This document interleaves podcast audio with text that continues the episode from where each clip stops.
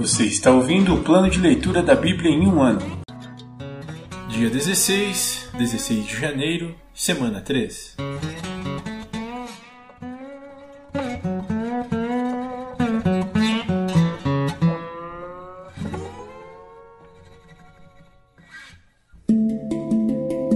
Novo Testamento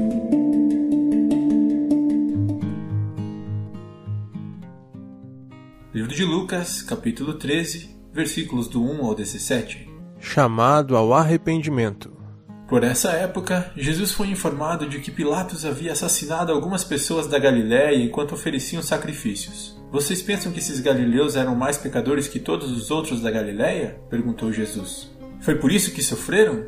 De maneira alguma. Mas se não se arrependerem, vocês também morrerão. E quanto aos dezoito que morreram quando a torre de Siloé caiu sobre eles? Eram mais pecadores que os demais de Jerusalém? Não. E eu volto a lhes dizer: a menos que se arrependam, todos vocês também morrerão. A parábola da figueira que não produz frutos. Então Jesus contou a seguinte parábola: Um homem tinha uma figueira em seu vinhedo e foi várias vezes procurar frutos nela sem sucesso. Por fim, disse ao jardineiro: Esperei três anos e não encontrei um figo sequer. Corte a figueira, pois só está ocupando espaço no pomar. O jardineiro respondeu: Senhor, deixe-a mais um ano, e eu cuidarei dela e adubarei. Se der figos no próximo ano, ótimo, se não, mande cortá-la. Jesus cura no sábado.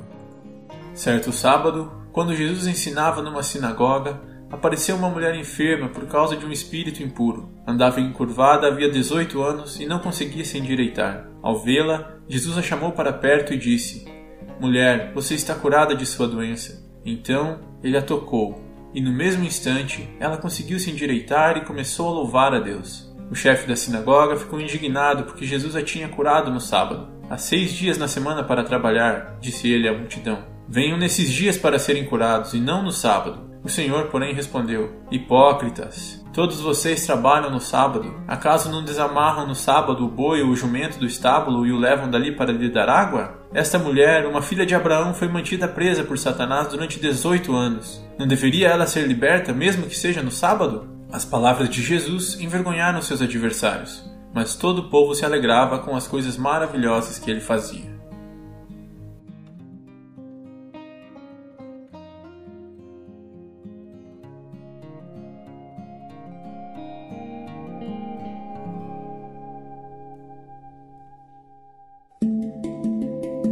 Antigo Testamento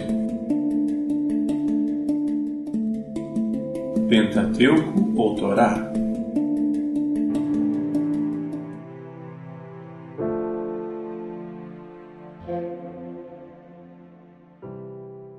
Livro de Gênesis, capítulo 23 O sepultamento de Sara.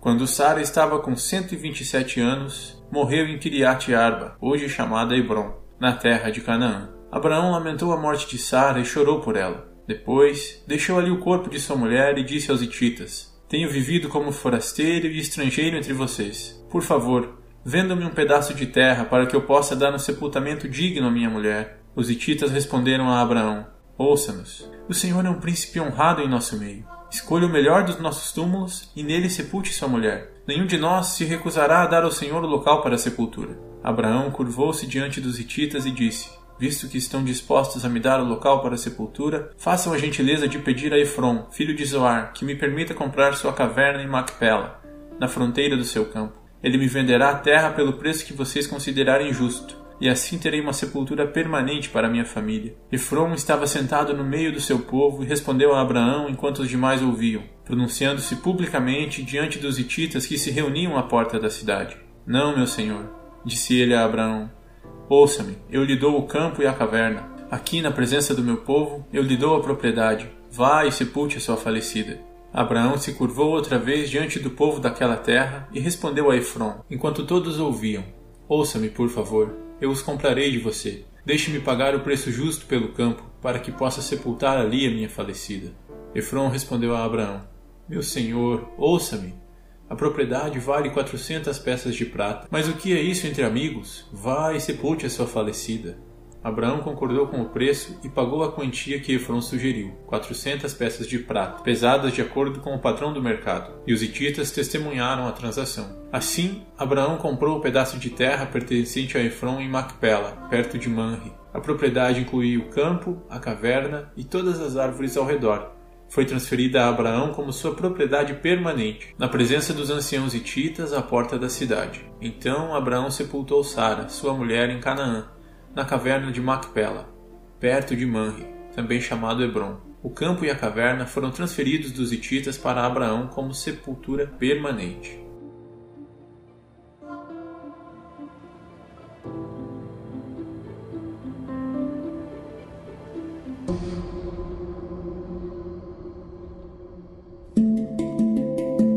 Livros poéticos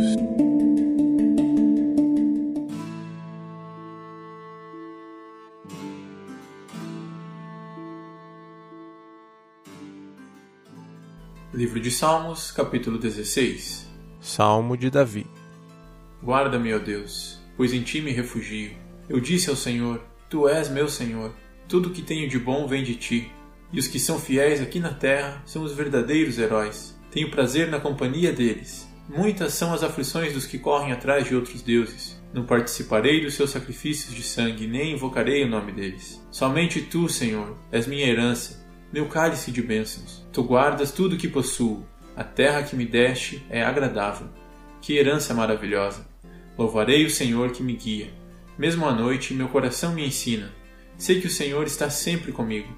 Não serei abalado, pois Ele está à minha direita. Não é de admirar que meu coração esteja alegre e eu exulte. Meu corpo repousa em segurança, pois tu não deixarás minha alma entre os mortos, nem permitirás que teu santo apodreça no túmulo. Tu me mostrarás o caminho da vida e me darás a alegria de tua presença e o prazer de viver contigo para sempre.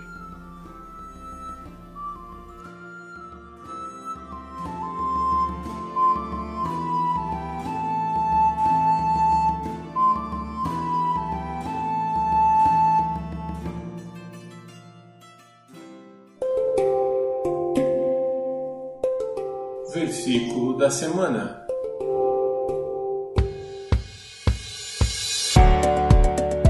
Pois os que se exaltam serão humilhados, e os que se humilham serão exaltados. Lucas 14, 11 Pois os que se exaltam serão humilhados, e os que se humilham serão exaltados. Mais uma vez, pois os que se exaltam serão humilhados, e os que se humilham serão exaltados. Lucas 14, 11